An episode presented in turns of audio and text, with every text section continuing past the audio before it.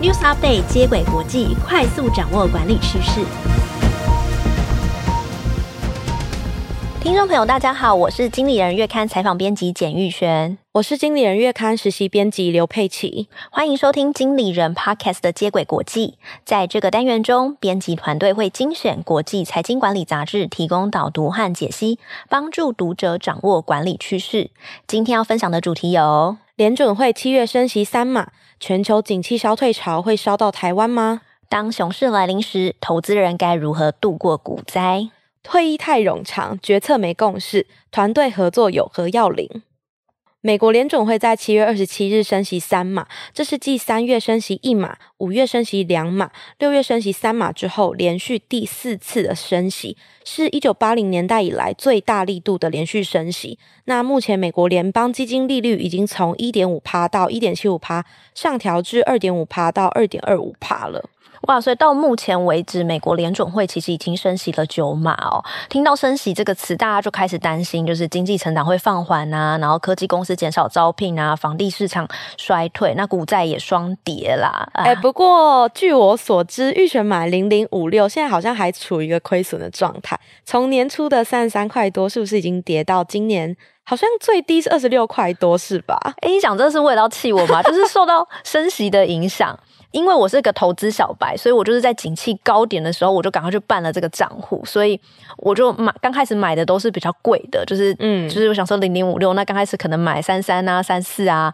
但到今年就是还没有还没有想到还没有拿到股利的时候，就已经跌到二十几块，然后我就想说，哇，这样子我要继续买吗？还是怎么样？然后因为看到那个账面亏损数字，心里就会有点痛哦，嗯。好啦，为了要让股民知道那个市场趋势，我们第一则新闻就来关关心全球景气消退潮的新闻哦。先跟大家说明升息跟经济的关系。联准会升息其实是为了要对抗通货膨胀，因为现在目前美国物价太高了，他们想要借由货币紧缩的政策，也就是升息，然后来让钱可以回到银行。当钱回到银行的时候，股市跟债券它的那个价位就会下跌，然后借此呢就可以让景气降温，物价可以回到正常，因为。钱回到银行，就代表说市场上流通的钱变少了，变少了，钱的价值就会往上提，所以物价就会回到正常。但是呢，美国六月的消费者物价指数并没有下降哦，反而不降反增，来到九点一趴，创下四十一年最大的幅度。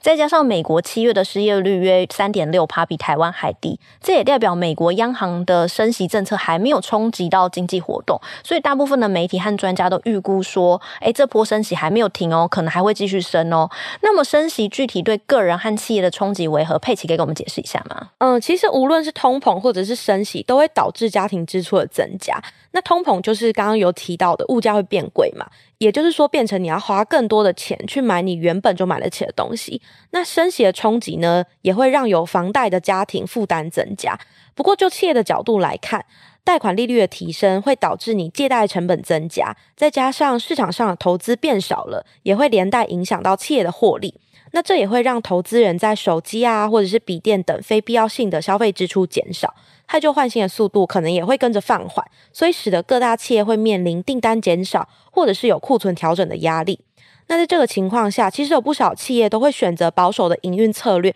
甚至有些也会传出裁员的消息哦。微软在今年七月中就宣布裁员哦，同时也暂缓 Windows、Teams 和 Office 部门的招聘。脸书的母公司 Meta 也因为通货膨胀、俄乌战争和 Apple 的隐私政策调整等多种不利因素，在美国经济大幅放缓的情况下，对人事招募的作业开始进行缩减哦。根据 CNBC 的报道，Facebook 的母公司呢，它的缩减不只是自己公司，它连带连供应商，它也要求他们可能也有一些缩减的政策出现哦。因为他的报告就显示说，将取消跟矽谷的后勤资源单位的合约哦。六月中旬也通知设备管理的供应商要裁减人数，大概数百人这样子。那近期宣布了裁员的其他科技大厂还包括特斯拉、亚马逊、Netflix 等。那刚刚谈到各企业主要是采取裁员或放缓招聘的方式来应对这波冲击，但是除了这个方法，还有没有其他的手段呢？我自己觉得 Netflix 的应对方式就蛮值得分享给各位听众朋友的，因为现在疫情慢慢退了嘛，所以各个串流平台之间的竞争会变得更加激烈。再加上刚刚有提到了通膨的上升，会使得消费者在娱乐方面的支出受到挤压。也就是说，大家可能不会像以往一样愿意花这么多钱在串流影音平台上。所以 Netflix 就从今年的四月首次面临了订阅户数下降的这个问题。他也发现到公司的收入成长是逐渐放缓的，所以 Netflix 就计划在今年年底推出广告订阅方案，希望能透过这个方法来救自己的订阅数。哎、欸，其实我之前看 Netflix 就是一直在想说，为什么他们没有广告？嗯、虽然我是有付钱的人，但是因为像 YouTube 它的广告就真的很多了，嗯、而且根据 Alphabet 就是 Google 的母公司 Alphabet，也是 YouTube 的母公司的财报指出，去年 YouTube 光广告收入其实就高达六十八点七亿美金，而那个 Netflix 的竞争对手 Disney Plus 也预计在今年底推出广告订阅方案。所以各企业在受到外部经济因素的影响之下哦，除了裁员、缩编等这些手段，其实也可以尝试寻找公司有没有其他的成长曲线或是获利模式，来帮助企业呢快速的度过这一波冲击。嗯，不过我自己听到现在有另外一个好奇点。那也先同步帮各位听众理一下刚刚我们所讲的脉络。首先，我们刚刚有先提到全球央行升息跟通膨的加剧，所以会使得各个企业受到冲击。那一些科技大厂啊，像微软、Meta 也开始传出裁员的消息。那这些欧美国家或者是企业在景气上所带来的影响，听起来好像距离我们蛮遥远的，是真的有可能会烧到台湾吗？当然会啊！你看我的。我的 ETF 就跌了嘛，就是我我解释一下，因为美国升息就代表美元走强嘛，所以全世界的基金就会被吸到美国去。嗯、那新台币相对的美元走强，新台币就会贬值。那贬值呢，是对台湾来讲是利于出口的情况。可是相对的，台湾又不是一个自给自足的国家，所以进口的东西就会很贵，所以国内物价就会跟着上涨。所以这也让台湾的央行也要跟着升息来调整，不然我们的物价也会涨翻天哦。主计处六月就发布消费者物价指数，我们。已经飙高到三点五九帕，已经创下十四年的新高了。那这刚好也跟我们七月号杂志的特别企划有点相关，因为我们七月号的特别企划是在讲总经关键字。如果听众朋友有兴趣的话，也可以参考我们的第七十五集，我们也会把杂志购买链接放在下方的资讯栏。不过我自己蛮好奇，想要问的是，这波景气的动荡到底什么时候会结束？也就是说，我知道会景气会有高有低的这个循环嘛？那这波的低点到底是什么时候呢？目前已经有景气扩张趋缓的现象哦。标普全球编制的经理人采购指数就调查，美国七月的制造业和服务业的经理人指数分别创下二十五个月和二十六个月的新低，这就代表说商品和服务的需求已经减弱了。根据七月路透社调查一百零二位的经济学家的看法，他们就预估啊，美国未来一年会进入衰退期的几率有四十趴。那美国联总会也希望消费者物价指数回到两趴，但他们同时真的也坦诚说，升息可能会导致经济衰退。所以，对身为投资人的我们来说，可能不只要关注的是台湾的市场动向，我们也要懂得去看全球经济趋势，才能稳稳的守住自己的荷包，来度过这个股灾。不过讲到股灾，我最近有听到一个新的名词，我觉得蛮可爱的，叫熊市。不知道玉雪有没有听过？有啊，我有听过。不过我听过是因为我们在 Twitter 那一期讲并购，然后我们有讲到一个并购方式叫做熊抱，也就是哦，表面上跟你很好，然后说，哎，你要不要接受我的并购条件？那如果你不接受，没关系，我有牙齿，我把你吃掉。所以就是“熊”这个词一点都不可爱，好吗？熊市就是指说，当股市出现长期的下跌，而且从最近的高点至少下跌至二十趴的时候，就可以称为熊市到来。那以这几个月来说，台股从年初的高点一万八，那一路跌破到一万四。那台积电呢，从最高价六百八十八元下探到四百元，就是刚刚所说的熊市。所以接下来第二则新闻要讲的是，熊市来临时，投资人该如何度过股灾，以及如果熊市来了，我们还能继续投资吗？我 ETF 还可以继续给它买下去吗？哎，其实熊市会持续多久这件事情，真的是没人说得准。不过依照过去的经验，熊市的时间其实比牛市短很多。那小补充一下，牛市就是指当某一个市场或者是行业或者是金融工具呈现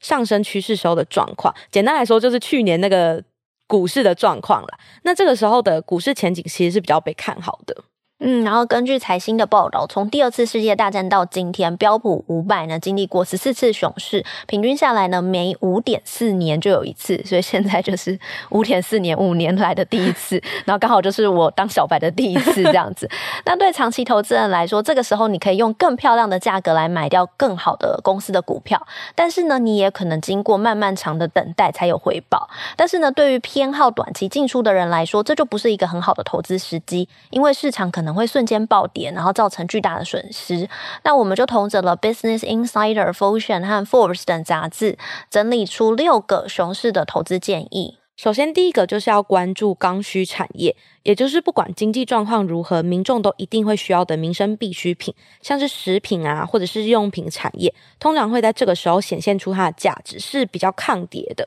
那第二个呢，就是我们要采取价值投资。价值投资指的是我们要去寻找股价低于公司实际价值的一种投资法。因为在熊市的这个情况下，体质比较稳健的公司在短期内可能会因为大盘不佳，然后股价受挫，会低于他们原本真实的价值。但当市场回归到正常的起始点的时候，这些公司的股价就会反映出他们真实的价值，那投资者就可以从中去赚取这个价差。第三个就是要拟定长期的投资计划哦。那如果你是一个长期的投资者，你就不应该被熊市中不断出现悲惨恐慌式，比如说哦跌破万四啊，然后跌破没极限啊，或者看到自己的手机的账面数值是负的。因为你要知道，你是一个稳健的投资者，你投资的公司是它本身体质是好的，所以你要把这些讯息呢视为一个杂讯，就是等景气循环之后，它自然而然你的价值跟公司就会符合。所以你不要被短期的资讯给吓跑，然后赶快的去转换抛售你自己的股票，然后